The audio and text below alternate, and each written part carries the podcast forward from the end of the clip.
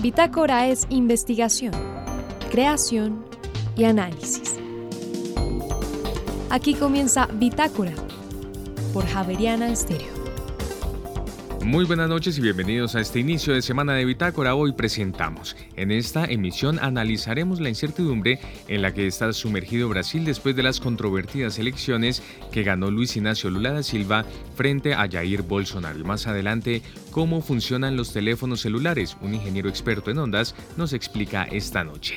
Y por promover la publicación de autores hispanos en lengua árabe, acaban de premiar a Gabriel Nieto de Editorial Planeta. En esta edición hablaremos con él sobre el potencial de trabajo literario intercultural en los próximos años. Y finalmente llega la quinta edición del Festival de Cine al Este con proyecciones, conversatorios, agenda académica y otros espacios para disfrutar del séptimo arte. Su director nos acompaña y nos cuenta algunos detalles. María Fernanda Gutiérrez, José Vicente Arismendi, Laura del Soldaza, Juliana Sánchez y quien les habla Juan Sebastián Ortiz, estaremos con ustedes durante esta hora de Bitácora. Bienvenidos.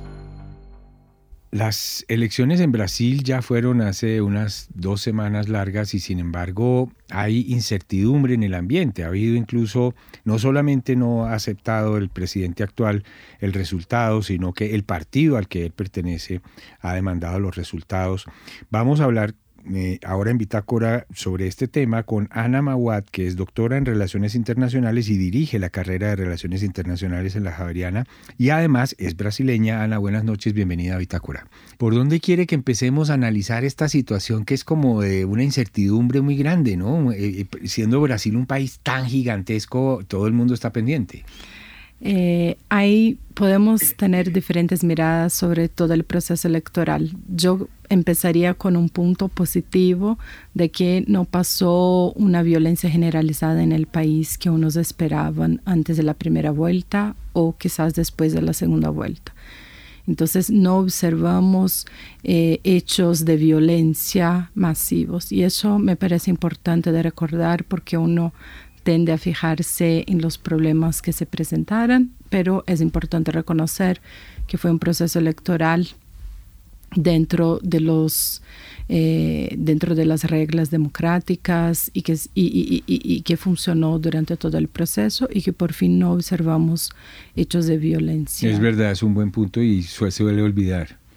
¿Por dónde quiere que sigamos? Yo creo que podemos eh, quizás hablar un poco sobre el proceso electoral de Brasil, porque algunos, eh, algunas personas pueden tener dudas sobre el uso de urnas electrónicas y por qué el partido de Bolsonaro está cuestionando esos resultados, si te parece. Sí, porque es que lo electrónico es fácil de manipular a priori pero creo que Brasil tiene unas particularidades muy interesantes en el voto electrónico, ¿no es así? Así es. para entender por qué el voto electrónico es masivamente usado en Brasil, hay que entender todo el proceso de la democracia brasilera, que no voy a enseñarme explicando acá porque no es una clase, pero entender que se desarrolló un sistema de urnas electrónicas que no están conectadas a Internet entonces no, e, es imposible tener un, un ataque, por ejemplo, como puedes, puede pasar con sistemas conectados a Internet. Y Brasil ya usa urnas electrónicas hace 20 años. Entonces, no es, esas no, no fueron las primeras elecciones, ni las segundas, ya hay una tradición y una confianza en ese medio de, hacer el voto, ¿no? Y es un sistema desarrollado allí en Brasil. Así es, desarrollado por Brasil, por, por ingenieros brasileños y que tiene diferentes procesos de, desarrollo, de mejora del sistema a lo largo de esos 20 años y que es acompañado, muy importante, por el Tribunal Superior Electoral, que, es, eh, que tiene como jefe uno de los ministros de la Corte Suprema Brasilera. Entonces hay un tribunal especial para los procesos electorales que está a cargo de todo el proceso y que garantiza que todo eh, pueda salir conforme a la ley y, conforme establece la constitución brasileña. A esta hora en Bitácora estamos hablando con Ana Mawat, que es doctora en Relaciones Internacionales, es brasileña y estamos hablando sobre el, resultado de las elecciones en Brasil. Recordemos fechas, cuándo fue la segunda vuelta y hasta cuándo es posible, es decir, cuándo se debe posesionar el nuevo presidente. El nuevo presidente se posiciona en el primer de enero eh, y entonces tenemos un proceso de transición de gobierno. Y acá hay una novedad que no había pasado desde la redemocratización en fines de los 80 en Brasil, que es la no participación del presidente que está a cargo con lo que fue electo. Entonces, históricamente, bueno, regresemos al día de, de, la segunda vuelta, que Bolsonaro no hizo la tradicional llamada telefónica al ganador. ¿no? ¿Eso qué día fue? Eso fue 30 de, de octubre, si no se equivoco. Ya ha pasado tiempo. Exacto. Entonces, y cuando finalmente se pronunció, no reconoció que Lula hubiera ganado. Exactamente. No hizo la llamada. Entonces, eso es un, una quiebra importante de las tradiciones democráticas.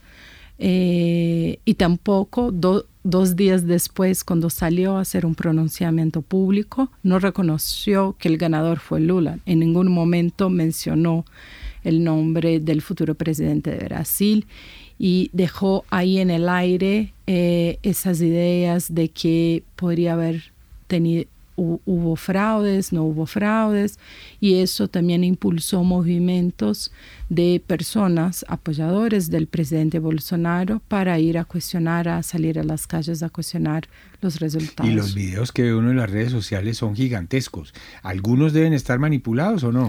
Creería que sí, porque hay que entender, entender el fenómeno que fue la elección de Bolsonaro hace cuatro años y entender qué significó su presidencia. Es fundamental entender eh, la manipulación de los medios de comunicación y hay que reconocer eh, un buen manejo de redes sociales, cosa que la política tradicional no tenía. Los partidos políticos no sabían mucho cómo manejar redes sociales. Y Bolsonaro en su campaña hace cuatro años y en la actual los usó muy bien las redes sociales. Eh, pero también con una manipulación de esas redes sociales de la información, ¿no? Y de las imágenes y de todo. Ahora, Ana, eh, Brasil tiene unas elecciones en las que mm, suceden cosas que ya nos vamos acostumbrando a que sucedan en Occidente. Las encuestas no, mm, es decir, no, no indican lo que realmente pasa. Y segundo, otro factor común con otros países, incluyendo Colombia, es que gana por muy poquito porcentaje, ¿no? Es un porcentaje mínimo. Exacto, y eso hace con que sea mucho más fácil o más aceptable cuestionar los resultados cuando la diferencia es tan pequeña, ¿no? Porque apoyadores de los dos lados van a decir, no, pero eh, estoy seguro que mi candidato ganó, no es posible, la diferencia fue de dos millones de votos, del otro lado sí es posible, entonces eh, abre esa posibilidad de cuestionamiento. Ahora bien, sobre las encuestas, eh, yo creo que estamos en un proceso de cambios en nuestras sociedades, en cambio cómo nos comunicamos, ¿no? Las redes sociales tienen un impacto enorme y las encuestadoras todavía no han adaptado a ese nuevo contexto de cómo hacer política. Adicional a eso también hay que entender que eh, las encuestas son una foto de un momento, ¿no? Eh, y no son previsiones. También hay que, también, eh, aunque históricamente han funcionado, son encuestas, son previsiones, son fotos de un momento. Pero seguramente creo que hay que hacer un trabajo de revisión de metodologías de encuestas y un estudio para revisar y entender nuestras sociedades que están en cambio y ese cambio, parte de ese cambio es resultado también de las redes sociales y la manera como consumimos información, cómo nos conectamos y eso aparece en la política también. Así es. Ana Maguad, directora de la carrera de Relaciones Internacionales en la Javeriana, muchas gracias por ayudarnos a entender un poco lo que está pasando en Brasil, lo que está en juego y bienvenida siempre. Gracias. Y ahora en Bitácora, una muestra de la música sin fronteras de Javerian Estéreo. País Portugal. Intérprete Dulce Pontes. Canción O Primeiro Canto. Ya regresamos. Como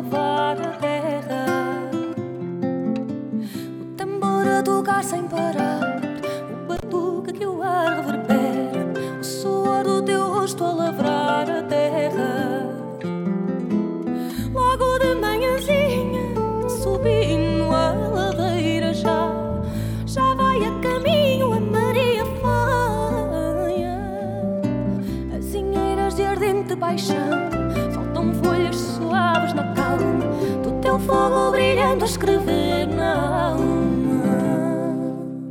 Estas fontes da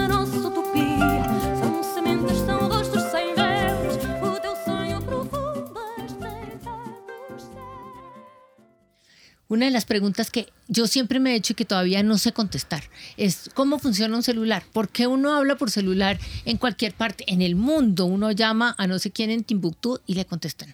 Y eh, por dónde se va la señal, cómo llega la voz. El profesor Manuel Pérez, ingeniero electrónico, tiene un doctorado en ingeniería electrónica de la Universidad Politécnica de Turín. Bienvenido a Bitácora, ¿cómo está? Muy bien, María Fernanda, muchas gracias. Oiga, pregunta así, básica, sencilla. ¿Cómo funciona un celular? ¿Y por qué le llaman celular a una cosa? Le quitaron el nombre a una célula, que era eh, la célula en biología que todos conocemos, y ahora uno dice célula y entonces uno ya no sabe si están hablando del celular o de... Pero usted cuénteme cómo funciona un celular. Bueno, un celular básicamente como dispositivo, un dispositivo electrónico que te permite de alguna manera registrar tu voz, pero eh, esas digamos que son señales que al final, señales de sonido que se vuelven señales eléctricas. ¿sí? Señales eléctricas son, por ejemplo, la señal de la línea, es una señal eléctrica, las señales de, eh, del cerebro. ¿Cómo así que de la línea? ¿De qué línea? de la línea eléctrica. Por ejemplo, cuando tú conectas algo, cuando tú conectas algo, una, un electrodoméstico, eso generalmente viene con una, eso es una señal eléctrica. Eléctrica, listo. Eso sí la tengo clara. Listo, eso es. Entonces, esas señales eléctricas después, digamos que tú tienes que eh, transmitirlas de alguna manera. Tienen que salir de tu celular y para eso, en este caso, eh, lo que necesitas hacer es, es hacer un proceso que se llama modulación y es como, entender, es como llevarlo a otra banda de frecuencias totalmente diferente. Y el celular como tal para, para, para conectarse, a tu pregunta de cómo yo puedo, llamando desde acá, pu- pueden conectar en Hong Kong. Entonces, eh, hay una red celular mundial. ¿sí? Eh, la red celular mundial, digamos que se basa en el hecho que la, la primera, la primera conexión que yo hago es desde mi celular a lo que se llama una estación base, que es básicamente una, un dispositivo eh, electrónico que está en, en las diferentes, en las torres o en, alrededor, en la ciudad están presentes, entonces mi celular genera una conexión con, ese, con esa estación. Una vez esa estación tiene... Pero paremos ahí un minuto. Yo hablo. Ajá, Yo estoy mandando eh, un sonido eh, con, con- con una fuerza que se representa en aire que está saliendo. ¿Qué agarra el celular? el celular tiene un micrófono, igual que esto, Sí. y lo que hace es lo que... pues, Chupa hace el una- sonido. Es una, es una traducción, pero no, el micrófono funciona, funciona por membranas, entonces el micrófono Vibra. vibra y la vibración tú la puedes traducir eléctricamente, tú puedes señales eléctricas como... Sí, es ahí. Entonces, mi, ahí. mi- mi voz se convirtió en una señal eléctrica. eléctrica, Si yo le pudiera meter la mano a la señal, me podría electrocutar, aunque está bajito. No, exacto. Es ¿Está muy realmente bajita? es una señal muy baja, entonces sí, no te vas me a elect- electrocuto, no, pero, no. pero si fuera más alta podría. Es decir, es el- eso quiere, listo. Básicamente. Ahora se va como una, eh, como una señal eléctrica y llega al, al- a la antena que es comunal para todos. Claro, la antena, entonces, bueno, la señal eléctrica en este caso hay otro, hay otro proceso adicional y es que la señal eléctrica generalmente necesita cables, todo está cableado, Pero aquí está inalámbrico. pero acá funciona inalámbrico, entonces hay un proceso adicional y es proceso que te comenté de modulación sobre otra banda de frecuencia y en general lo que hace es, se cambia a otro transductor, así como esto es un transductor de sonido. El micrófono. El micrófono es un transductor de sonido a señales eléctricas, después hay otro transductor de señales eléctricas a señales electromagnéticas, señales, ondas de radio que permiten la comunicación inalámbrica, Mm, Entonces ya mi señal eléctrica se convirtió en electromagnética. básicamente. Listo. Entonces eso sí llega al... A la estación base, donde está el dispositivo, y la estación base, eh, digamos que ya hace el proceso de señal electromagnética, otra vez a una señal eléctrica, y después hay otra red que se llama la red de, se llama la red de respaldo, backhaul, que lo que hace es eh, conectar ya eso, todo está conectado cableado, de forma cableada. Entonces yo tengo una red de respaldo que me permite llevar la conectividad a otros servidores mucho más grandes, donde es un, como si yo tu- tuviera un cable que me conecta a un servidor y ya después la, ya todo va cableado hasta las, los cables interoceánicos. Entonces yo tengo señales de banda ancha, desde fibra óptica que los que se va por ahí. se va por ahí. Pero un minuto, porque ahí ya se ha encontrado con mil señales. Entonces, ¿cómo sabe que mi señal que, es decir, mi pobre señalita es una de las mil que va por la banda ancha ya? Eh, eh, ¿Cómo hace para llegar a, a, la persona donde yo quiero? Ya se fue por la banda ancha, atravesó el océano y llegó a Hong Kong. Pero primero, ¿cómo sabe que llega a Hong Kong y no para en Italia?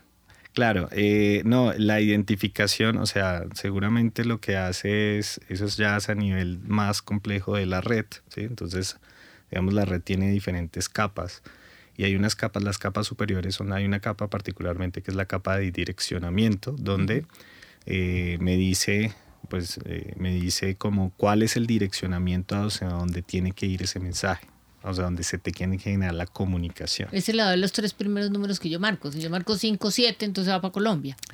Exactamente. Ok, entonces, marco hay, hay un X número que dice se va para Hong Kong. Sí. Entonces, ese, es decir, es, ahí hay un sistema que lo agarra y que lo que percibe ese, ese número marcado. Sí, hay un sistema, hay un sistema ya es a nivel, pues es un sistema, es un software básicamente, uh -huh. o sea, ya es, ya es un más a nivel de software donde el software distribuye muy bien, es como un operador que lo que hace es conectar. Manda para donde sí es. Para donde es, okay. básicamente. Entonces se va, ahora ya se achica otra vez la red porque ya venía en una red comunal para todos, llega a un sitio y encontró un punto y se va, es por un solo camino que solo va para Hong Kong. Básicamente. Listo. Y ahora llega a Hong Kong y cómo sabe que está donde mi amigo Luis, en Hong Kong. No, exactamente. Entonces allá tienen el mismo sistema donde eh, el sistema ya es eh, completamente donde se direcciona que ese mensaje tiene que llegar a esa persona. Entonces, eh, todos los, los, celulares generalmente no solo sirven para conectarse mientras yo mando mensajes, o sea, mientras yo estoy hablando, sino también para recibir. Entonces, uh -huh. ellos están constantemente conectados a la red. Si uno ve las rayitas de señal, es porque están conectados. Ellos quieren decir que todo el tiempo están escuchando. Entonces, cuando les llega como una especie de... de, de ¿Estímulo? De, sí, es un estímulo, yo, yo llamaría una petición de comunicación. Entonces uh -huh. le dicen, usted le está llegando un mensaje y es cuando nos llega una llamada. Uh -huh. O cualquier tipo de comunicación, un WhatsApp, lo que sea. Entonces es ahí cuando eh, mi celular me avisa sí, que hay una comunicación pendiente que pero venía, ya viene convertido, estaba hasta ahorita entrando como una eh, eh, eléctrica, como una... Sigue eléctrica hasta hace el proceso inverso, entonces de eléctrica vuelve a pasar a una estación base allá en Hong Kong uh -huh. y la estación base entonces vuelve a hacer una transducción a una señal electromagnética y después la señal electromagnética llega a mi celular y mi celular la, la convierte en una señal eléctrica. ¿Y la voz? La voz hace todo el proceso. O sea, la voz, la voz constantemente cuando se establece la conectividad, la voz, la voz en ese caso, yo la, la señal eléctrica que estoy haciendo acá, se va a escuchar allá con cierto retardo, obviamente. No, ahora no es un retardo enorme, pero es un retardo de algunos milisegundos. No, espere, ahorita hablamos del retardo porque a veces ni siquiera es retardo. A veces uno dice, pero esto fue muy rápido. Pero terminemos. La voz eh, llegaba, venía en señal eléctrica, pasó a señal electromagnética y de ahí. Volvió a pasar a señal eléctrica y ahí viajó, básicamente. Ajá. Entonces, lo que, lo que la voz la voz no es voz mientras va para, para Hong Kong. Mientras va para Hong Kong es una señal, es, es una un, señal. un, reguero de ondas. Sí, básicamente es, es una señal. Generalmente ahora, ahora tenemos esquemas de, de señales digitales, entonces todo se convierte en, en unos y ceros. Entonces, ahora sí me la puso más difícil, ya me metió las matemáticas. No, no, no. Entonces, generalmente los, los, los, los, esquemas digitales, ahí es un tema mucho más amplio, pero sí. entonces no quisiera meterme por ahí de pronto. Pero sí, básicamente son, son un montón de... de pero, de, ¿sabe qué me termina descrestando más? Que mi voz suena igual en Hong Kong. Es decir, después de que se convirtió en, en, en ondas y en eh, señales electromagnéticas y señales eléctricas, salen Japón, en Hong Kong, con, la, con, con, el mismo tono. ¿Cómo hace para salir con, es decir, cómo lo logra? Eso tiene que ver más con la forma como, eh, digamos, cuando yo, cuando yo en una señal, es que es más complicado, pero cuando, en una señal, de explicarlo de forma sencilla. no se preocupe que aquí está, tenemos todo el tiempo. En una señal, digamos, normalmente una señal eléctrica tú la puedes... Eh, la digitalizas uh -huh. y el digitalizarla implica que tú vas a muestrear las señales, como si tú cogieras una grabadora uh -huh. y lo que hicieras es voy a grabarte un momento y voy a registrar tu voz en un momento y voy a hacerlo muchas veces así. Uh -huh. Entonces yo tengo puntos de intensidad de tu voz en todo momento y yo puedo, toda la información de tu voz, yo la estoy registrando constantemente. Eso es digitalizar, básicamente. Entonces, bueno, eso es muestrear realmente. Ya después lo digitalizo, que es otra cosa. Entonces, yo la entonces tu voz después cuando llega allá, básicamente tu voz se convierte en eh, exacta hace, hace el proceso inverso. Entonces, yo al final lo que hago es poner, digamos, el reproductor de sonido y va a sonar exactamente igual. eso está muy complicado toda la historia llevamos de más o menos 10 minutos tratando de llevar mi mensaje hasta Hong Kong. Y el mensaje llega a Hong Kong realmente en menos de un, es decir, llega a una velocidad increíble y con una claridad que a veces uno dice increíble. Si yo llamo de aquí desde la Universidad Javeriana a las 100, eh, se puede ser difícil, le cuesta trabajo comunicarse, no se entiende, se pierde la señal. En cambio, si yo resuelvo llamar a Hong Kong, nada, tiene, nada de raro tiene que oiga divinamente como si el señor estuviera al lado. ¿Por, qué me y, a una velocidad que, es decir, no alcanzó a pasar de ondas, no sé qué, a las electromagnéticas, de las electromagnéticas a no, las igual, el proceso es el mismo. ¿Y cómo le rinde tanto si, si Hong Kong está tan lejos? No, generalmente porque las señales de radio, es una de las ventajas, viajan a la velocidad de la luz. Entonces la, luz viaja muy rápido. 300 mil kilómetros, eso fue lo que aprendimos en el colegio, 300 mil kilómetros por segundo. Correcto. Por eso es que llega tan rápido por allá. eso es que llega tan rápido. Los problemas que uno tiene acá son los problemas de conectividad que uno tiene, por ejemplo, en la misma ciudad, obedecen a otra cosa. Obedecen generalmente a que eh, la cobertura no es tan buena de mi, de mi operador. Es decir, que de pronto no, hay, no, no, existen las suficientes estaciones base con antenas. O que están llenas con otras señales de otros. O que, o que están congestionadas, o que hay mucha gente conectándose al mismo tiempo y eso genera que exista congestión y la calidad de servicio baja muchísimo. Entonces ahí pierdo conectividad. En cambio con Hong Kong no me pasa lo mismo. Puede pasar desde acá, de pronto en Hong Kong, digamos, ya tienen, ya tienen, pues puede pasar también en Hong Kong, no digo que no. Sí, pero menos. Pues no lo sé, porque no tocaría. no, tiene, a Luis en porque yo sí tengo un amigo Luis en Hong Kong. Ah, bueno. Entonces, si a él no le pasa, probablemente ya tengan los operadores, tengan, o de pronto existan otra reglamentación nacional que regule de una manera mucho más precisa y genere, digamos, estándares de calidad de servicio mucho mayores que los operadores tienen que cumplir para que no pase eso. Bueno, pero yo conversé con don Luis en Hong Kong 15 minutos estas ondas yendo y viniendo, yendo y viniendo y, transformándose, ¿eso no contamina el mundo? Em, la contaminación, entendiéndola como, no sé. Exceso de ondas, porque las ondas no se desaparecen o se desaparecen. Sí, las ondas básicamente, pues las ondas de radiofrecuencia son energía de alguna manera, pero energía en un rango o en un espectro que nosotros, existe, existe el espectro visible, lo que nosotros vemos audible lo que nosotros escuchamos, pero existe el espectro radioeléctrico que nosotros ni vemos ni escuchamos. Entonces, realmente em, sí, obviamente se genera un mayor nivel de ruido de alguna manera, pero a nosotros directamente no nos afecta. Bueno, está estudiado que aunque no nos sea en exceso, porque todo el mundo hablando. Aunque sea en exceso, sí, aunque sea en exceso, no, no hay contaminación pues eh, se habla de, hay un término acotado que se llama contaminación electromagnética, pero es más de las personas que, que hablan o de los, de los dispositivos que hablan ese lenguaje, ¿sí? entonces los dispositivos de radio, así como si muchas personas hablaran al mismo tiempo y genera mucho ruido, mucho nivel de interferencia, pues la contaminación electromagnética tiene que ver más con hacia el nivel de los dispositivos. Los dispositivos tienen que digamos que sobreponerse al nivel de contaminación que hay electromagnética, pero eso no nos afecta a nosotros de alguna manera, pues al cuerpo humano, por así decirlo. Usted decía hace un ratito que el celular todo el tiempo estaba oyendo. Sí. ¿Cierto? Y si a mí me entran dos llamadas al tiempo, eh, ¿por qué no me habla uno encima del otro? Porque tú tienes la posibilidad de, pues de seleccionar. De seleccionar, ¿sí? De hecho, cuando te llega otra llamada y te avisa y tú tienes la posibilidad de llamar, pues depende de la configuración de tu, de tu celular. Si tú pones que todas las llamadas entrantes cuando estás en una llamada está, las desvía, pues él no te va a enfermar. Pero si no, que generalmente la, el default de los... El, celular, lo, celular hace solito. lo hace solito. O sea, el celular te dice, ok, mm, está llegando otra llamada, quiere tomarla y poner sí.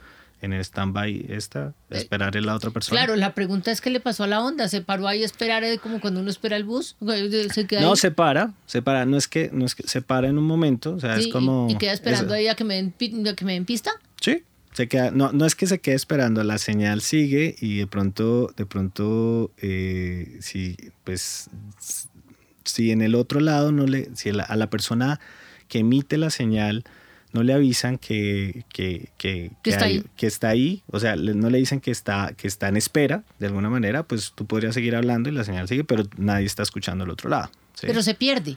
Sí, de alguna manera se pierde, pero no es que no es que se pierda, se desde el momento en que tú le dijiste entrar en espera, pero, pero no, pero generalmente eh, se puede recuperar.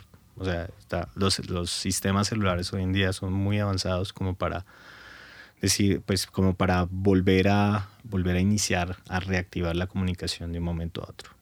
Eh, profesor Manuel Pérez, para irme de ya dejarlo descansar a usted, esto que usted me explicó es muy complejo. Em, no, pues lo que pasa es que ponerlo en palabras un poco más, un poco más, digamos, mucho más castizas y Sí, mucho sin, pronto- te- sí, sin tanto tecnicismo sin tanto no es fácil. tecnicismo no es fácil porque digamos tiene una la complejidad no está en que sea por ejemplo muy abstracto sino la complejidad está de, de alguna manera en que el sistema tiene muchas tiene una tiene muchas muchas configuraciones y el sistema tiene muchas eh, capas por así decirlo donde tiene donde tengo mil cosas que explicar donde intervienen un millón de tecnologías al mismo tiempo eh, porque los sistemas celulares hoy en día pues, se han desarrollado muchísimo. Eso quiere decir que no es la materia de primer semestre, debe ser por ahí de quinto. Eh, sí, de hecho, Eso hasta más. le pasa, eso Quinto, es. sí, de incluso séptimo, Sí, octavo semestre. Y yo aquí sacándole la información en un minuto. Profesor Manuel Pérez, muchas gracias. Yo espero pasar el examen de telefonía celular. Por ahora lo dejo descansar. Gracias. Muchas gracias. Bitácora es investigación, creación y análisis. Bitácora. De lunes a jueves de 8 a 9 de la noche por Javeriana Stereo.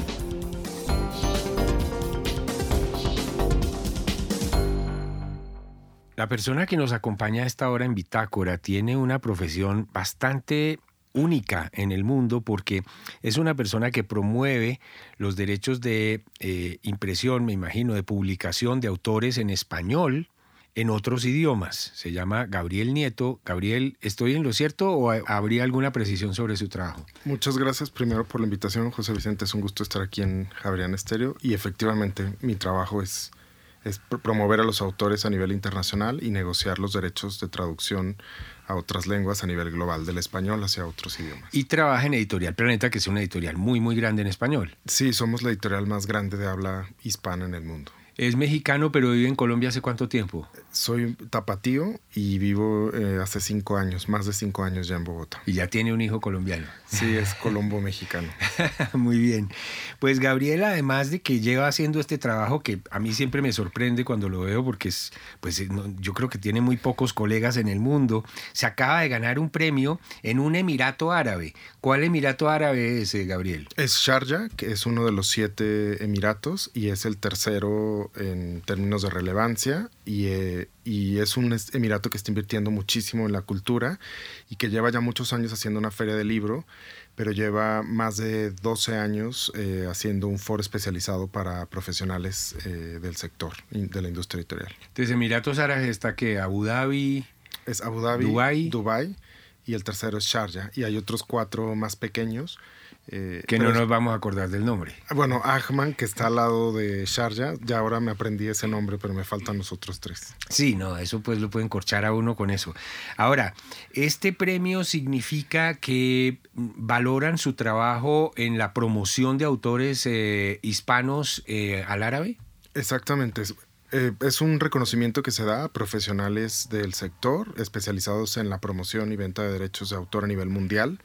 Participamos eh, alrededor de profesionales de 14 países y al final ellos hicieron una selección de tres finalistas que se anunciaron durante la feria de Frankfurt y el día en el evento eh, que hubo eh, pues bastantes actividades, ahí se, se, dio el anuncio de los, de los dos ganadores, había en dos categorías. Y le entregaron el premio allá, en, los Emiratos. ¿Qué día fue eso? Eso fue el 31 de octubre, aunque prensa salió al día siguiente, o sea, el 31 de octubre hace unas cuantas semanas. ¿Por dónde se va uno de Bogotá hasta allá, hasta este Emirato Árabe? En mi caso conecté la feria, bueno, la feria de Frankfurt, eh, estuve unos días en Europa y después llegué a Dubai y posteriormente a, a, Sharjah, pero realmente la conexión fue Bogotá, Frankfurt, eh, Dubai. Gabriel Nieto, Editorial Planeta. Em, yo siento que esta, este Mundial de Fútbol está acercando, yo quiero pensar que es acercando y no confrontando eh, a Occidente con el mundo árabe. ¿Usted siente eso? Sí, definitivamente. Yo había estado hace ocho años en Emiratos Árabes y ocho años después es un ascenso. Hay veces en los que uno va a un país cinco, ocho años después y ve una caída, pero en este caso es un ascenso increíble y particularmente en el sector de la cultura. Creo que el mundo árabe está cambiando y está también apostando mucho por convertirse, particularmente Sharjah, en un eje cultural en, en muchos sentidos. También Dubái tiene nuevos museos eh, y creo que, bueno, en el caso de Qatar, que es uno de los países vecinos, pues ahora a través del, del deporte están también tratando de dar una nueva imagen de la relevancia que tendrá el mundo árabe en el futuro.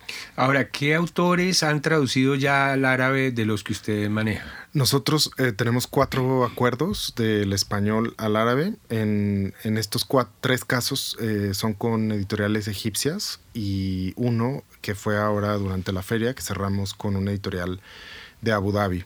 Eh, tenemos el primer libro publicado, que es este joven ambientalista colombiano, eh, Francisco Vera, que se tradujo y se presentó el libro justamente dentro del marco de COP27.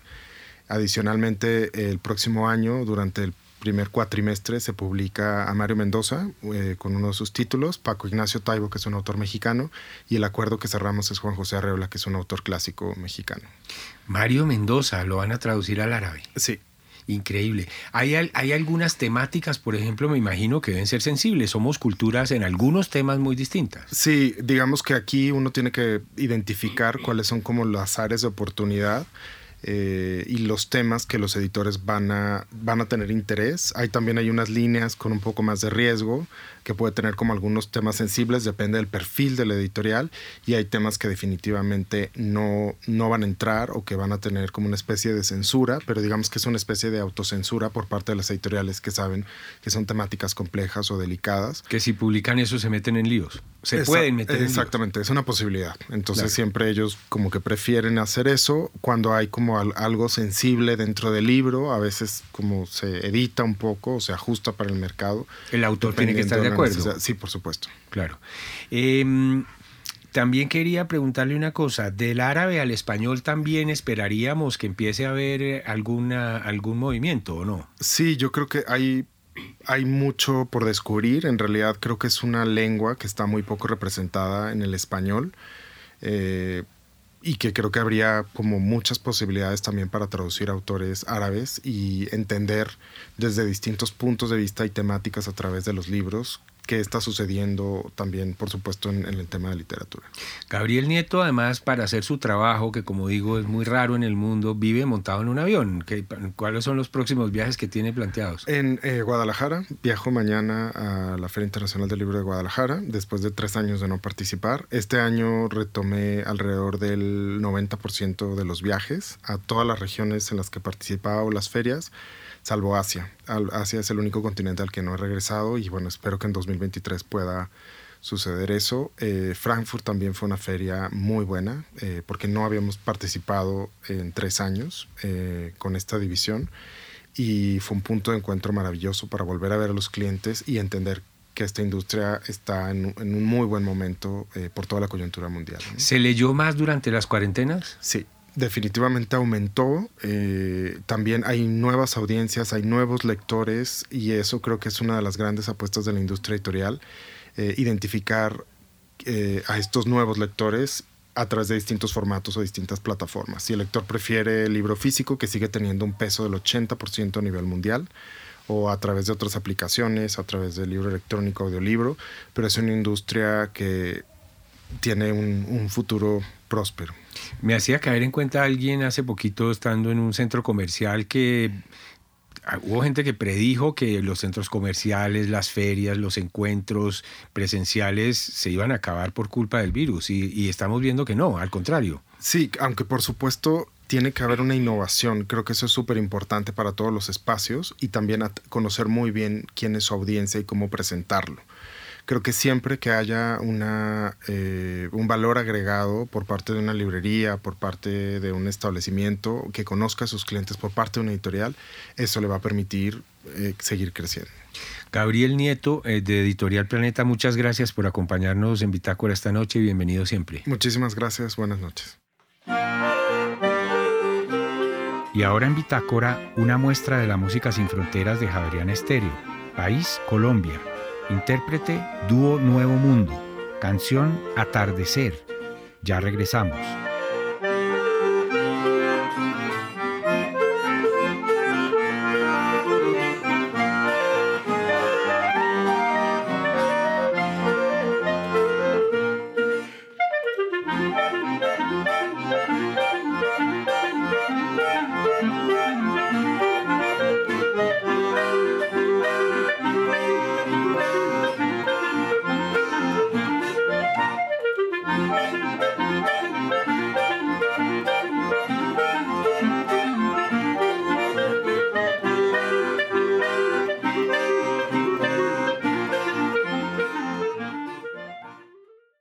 Acercarse a la cultura, acercarse a otros contextos y conocer otras realidades a partir del arte y qué mejor que a partir del cine se convierte en una muy buena posibilidad. Y en esta ocasión es parte de la oferta del Festival de Cine al Este Colombia, dirigido por David Dupochel. David, muy buenas noches y bienvenido a esta emisión de Bitácora. Muy buenas noches, gracias por invitarme, Sebastián. Ya son 16 ediciones en total que se cumplen de este festival, sin embargo a Colombia llega, si se puede decir, eh, recientemente. Eh, se cumple ya con esta la quinta edición del Festival Cine al Este Colombia. ¿Cómo llega a nuestro país? He llegado bajo la, influencia de amigos que vinieron entonces en el festival en el Perú y que me ha dicho eh, que les gustaría mucho tener este festival en Colombia. Y entonces poco a poco hemos investigado y efectivamente a partir del momento que las películas son traducidas y subtituladas, subtituladas ¿por qué no hacerlas viajar? Y como uh, Colombia es, hay un boom cinematográfico, ¿ah? particularmente uh, gracias a, la, a, la, economía, a la, a la, política cultural que tiene, uh, hemos tenido puertas abiertas tanto en Medellín que en Bogotá para presentar entonces el festival. Y de esta manera pienso que también Colombia puede acoger películas de, este tipo, que es, que, es, una cinematografía quizá todavía poca conocida, pero eh, que merece de verdad uh, toda su atención y poco a poco estamos haciéndonos eh, nuestro camino a través entonces de, este mundo cinematográfico sudamericano. En parte la magia de los intercambios culturales eh, es encontrar las similitudes y también las diferencias eh, de, las, de las culturas, de los contextos. Hay algunos puntos de encuentro en, la, en relación con la producción cinematográfica entre Colombia, entre la región, entre América Latina y estos países que hacen parte de esta Europa del Este. Sí, por supuesto, hay también esta, esta idea de, de, memoria ¿eh? que ha podido pasar en estos países de la ex Unión Soviética y, que buscan entonces a, a, quizás poner en evidencia las luchas que hubieron durante este tiempo. Tenemos también uh, en América Latina esta búsqueda siempre de la memoria y la búsqueda también a través de diferentes luchas.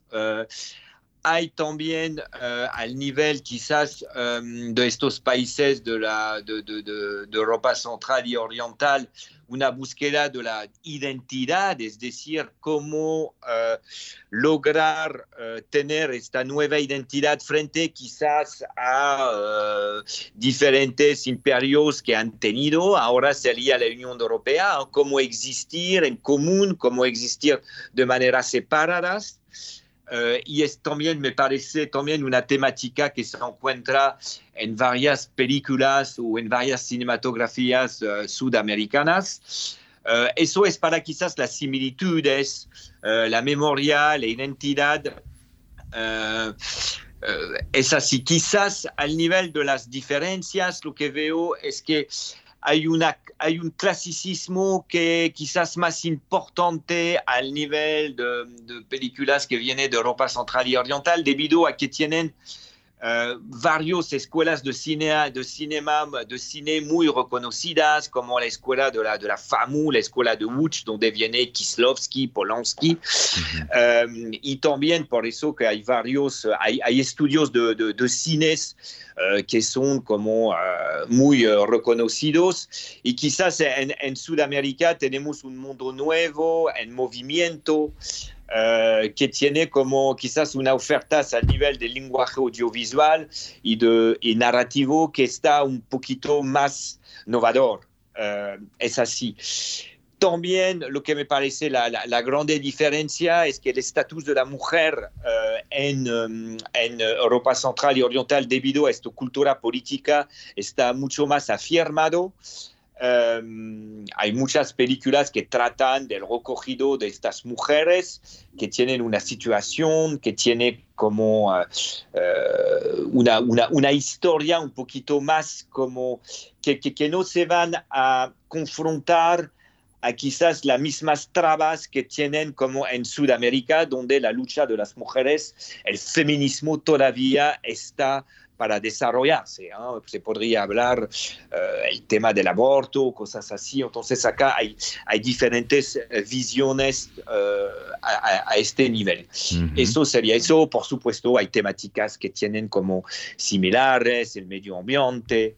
Uh, cosas así, ¿eh? uh, que, que, entonces va, va, van a ser el recorrido en, esta, en, estas como uh, en estos dos continentes. Muy bien, eh, va a haber un invitado muy especial eh, que también va a ser protagonista en el marco de este encuentro. Llega desde Milán, desde Italia, Michelangelo Framartino. ¿Por qué traer a colación y por qué es tan importante la presencia de este cineasta italiano en el marco de este encuentro? Porque me parece que tiene, uh, yo lo invité uh, después de haber, uh, me, acordaba de, de, del 4 Volte, pero El Búho, su última película, me ha hecho mucho pensar a cómo los cineastas podrían reivindicar el territorio, podría reivindicar su tierra, es un cineasta profundamente vinculado con su tierra y me parece que logra de verdad captar la esencia de estos territorios sobre lo cual él trabaja y dónde ha nacido.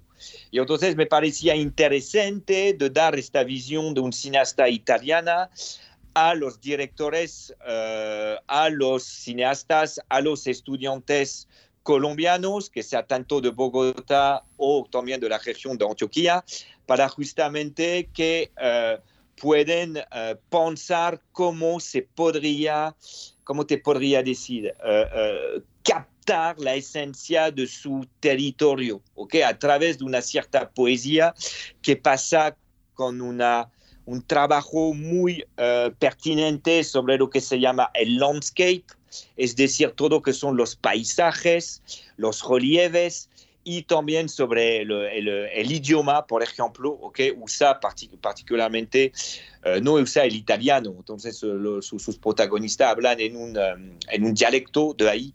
Okay. Y uh, me parece que hablando de algo muy quizás chiquito, muy casual, cas no casual, no es la palabra, pero de un territorio muy um, delimitado, habla entonces uh, de manera universal, gracias a la poesía. Y, y, y, este, este vínculo me gustaría que lo puede explicar eh, hay otros cineastas y hay, otra, hay los estudiantes que quieren justamente eh, apropiarse un poquito más de su, de su, de su, territorio. Tiene un proceso de trabajo muy, uh, muy interesante, con una inmersión total con los habitantes. Es algo entre la, entre la ficción y el documental, pero la, la poesía va a trascender todo eso. Uh, y es como un autor, uh, me parece muy, enfin, muy, muy pertinente uh, con su diálogo también que está uh, instaurando con la naturaleza. Eso, eso es importante también, con el medio ambiente, etcétera, con la protección de, estas valores, uh -huh. de estos valores. Muy bien, David, no podemos entrar en detalle de la programación, pero de lo que sí podemos hablar es acerca de unas secciones, de unas competencias eh, que van a tener lugar en el marco de este festival eh, de cine al este Colombia. ¿De qué se trata y en qué consisten? Entonces tenemos esta competición oficial, es decir, tenemos como siete largometrajes europeos ¿eh? que vienen de, de, Polonia, de República Checa, de Bosnia-Herzegovina, uh, por ejemplo, pero también uh, de Alemania. Um, y entonces acá vamos a tener un jurado que va a tener que dar un premio Uh, son películas muy contemporáneas con uh, un lenguaje audiovisual y uh, una, una, temática particular. Les, de verdad les invito a la película EO del polaco Jerzy Skolimowski, que, tiene, que de verdad está intentado de, de, de, de, tomar el punto de vista de, un animal sobre la vida a través de, una, de, una, de un burro y es una película que ha tenido mucho éxito uh, en el festival, en el último festival de, de, de, Cannes. También les invito a ver otra película uh, que me parece uh, al nivel narrativo muy rico. es como la película La Isla de la, de la rumana Anka Damian. Uh, es una película que está como de una creación, de una, de una riqueza de la creación uh, muy, uh, muy interesante para toda la, la, gente que se interesa a la animación. Y después tenemos esta competencia itinerante que donde invitamos entonces películas uh, donde hacemos el festival, porque el festival se hace en Francia, en Colombia, en Perú y en Argentina. Entonces acá tenemos todo un recorrido a través de la cinematografía, cinematografía sudamericana, uh, con películas también uh, que siempre tienen como una, ¿cómo te puedo decir? Un, un, uh, un lenguaje, un lenguaje audiovisual innovador. Uh -huh. Eso, eso es, es importante. Uh, y también tenemos esta tercera um, tercer sección competitiva, que es uh, una selección de 10 cortometrajes colombianos que se llama Hecho en Colombia, y entonces que nos permite de ver uh, los nuevos talentos colombianos y los futuros cineastas, para los futuros, son ya cineastas, pero que entonces quizás un día van a pasar a los largos y es un laboratorio de ideas, me, me gusta mucho el cortometraje. Y también, para acabar con la programación, tenemos esta sección retrospect, uh, que está constituida entonces de la obra de Michelangelo Framartino, que va a dar dos masterclasses. Y también hemos invitado un clásico, uh, Dusan Makaveyev, que es un cineasta serbio, Uh, y entonces que también es, es, muy pertinente uh, también su, su, visión que tiene de la mujer. Es un cineasta feminista, uh, antes quizás de la hora, y les invito de verdad a, a, descubrir su obra porque es todavía muy moderna y nos habla muy profundamente. -huh. Y tenemos, Sebastián, también esta, esta, esta sección Romper el Código, que son películas de género pero que rompen las reglas de su propio género. Entonces, por ejemplo, vamos a tener, uh, supongo uh, que la conocen, la película, entonces, Titán, por ejemplo, o Alma de, Alma de Bestia. son dos películas que, que justamente juegan con los reglos, las reglas del género y una película para niños, porque eso es importante. Hemos invitado entonces una película checa de animación para proponer otro, otro tipo de poesía uh, a los niños que la de, la, la, la de Walt Disney, uh, con una película que se llama Ratones. Uh, y entonces como, puedes ver, hay por todos los, eh, los gustos. Mucha variedad. Sí, señor. Pues muy bien, pues David Dupochel, quien es el director del Festival de Cine al Este Colombia, muchas gracias por haber estado con nosotros esta noche en Bitácora y nos encontramos entonces desde este 30 de noviembre en el marco de este festival. Una feliz noche, siempre bienvenido. Gracias, Sebastián. Sí, la apertura es el 30 de noviembre a las 7 de la noche en la Cinemateca de Bogotá y la entrada es gratuita. Entonces, les invito a todos a venir. Es una grande sala para encontrar lugar. Y eh, gracias, gracias, Sebastián. Y antes de finalizar esta emisión de Bitágora, les tenemos tres recomendaciones culturales para que ustedes se programen con nosotros durante la jornada de mañana. Iniciamos nuestra agenda cultural con la intervención artística dirigida por el maestro Eduardo Butrón, un espacio para la construcción de una obra inspirada en el personaje del embolador de zapatos, caracterizado por Jaime Garzón y de dos obras alternas, una con tejido y otra con espejos. Su propósito es dignificar el trabajo de los recicladores y unir a la comunidad bajo un mensaje la concientización sobre la problemática ambiental que afronta la humanidad y la relevancia del papel de la sociedad para la preservación del entorno. Mañana, desde las 9 de la mañana, en el Bronx Distrito Creativo. Por otra parte, sobre las 9 de la mañana se realizará el taller Los Nuevos Libros Informativos, un espacio que busca ofrecer herramientas para reconocer y valorar las nuevas tipologías de los libros informativos. También exploran las propuestas contemporáneas para divulgar el conocimiento y ofrecen también una información estructurada en la cual la imagen y el diseño cobran gran importancia en el momento de convocar a los lectores. Este espacio lo dirigirá la investigadora y crítica literaria española Ana Garralón mañana en la Biblioteca Luis Ángel Arango. Y finalmente a las 2 de la tarde se realizará el taller Leer y Crear en Imágenes, un encuentro para realizar la introducción a las múltiples lecturas de los libros ilustrados. Tendrá como invitado a Lucas Insignares, librero, redactor, editor, investigador y gestor cultural especializado en ilustración y en obras para niños y jóvenes. Recuerde, desde las 2 de la tarde en la Cinemateca de Bogotá. Y así llegamos al final de esta emisión de Bitácora. A ustedes muchas gracias por haber estado con nosotros. Los invitamos a que continúen en Javeriana Estéreo. Ya llega una nueva entrega de la serie radial 50 vidas y a continuación Juan Carlos Valencia y Jazz del Mundo. Que tengan todos ustedes una feliz noche de lunes.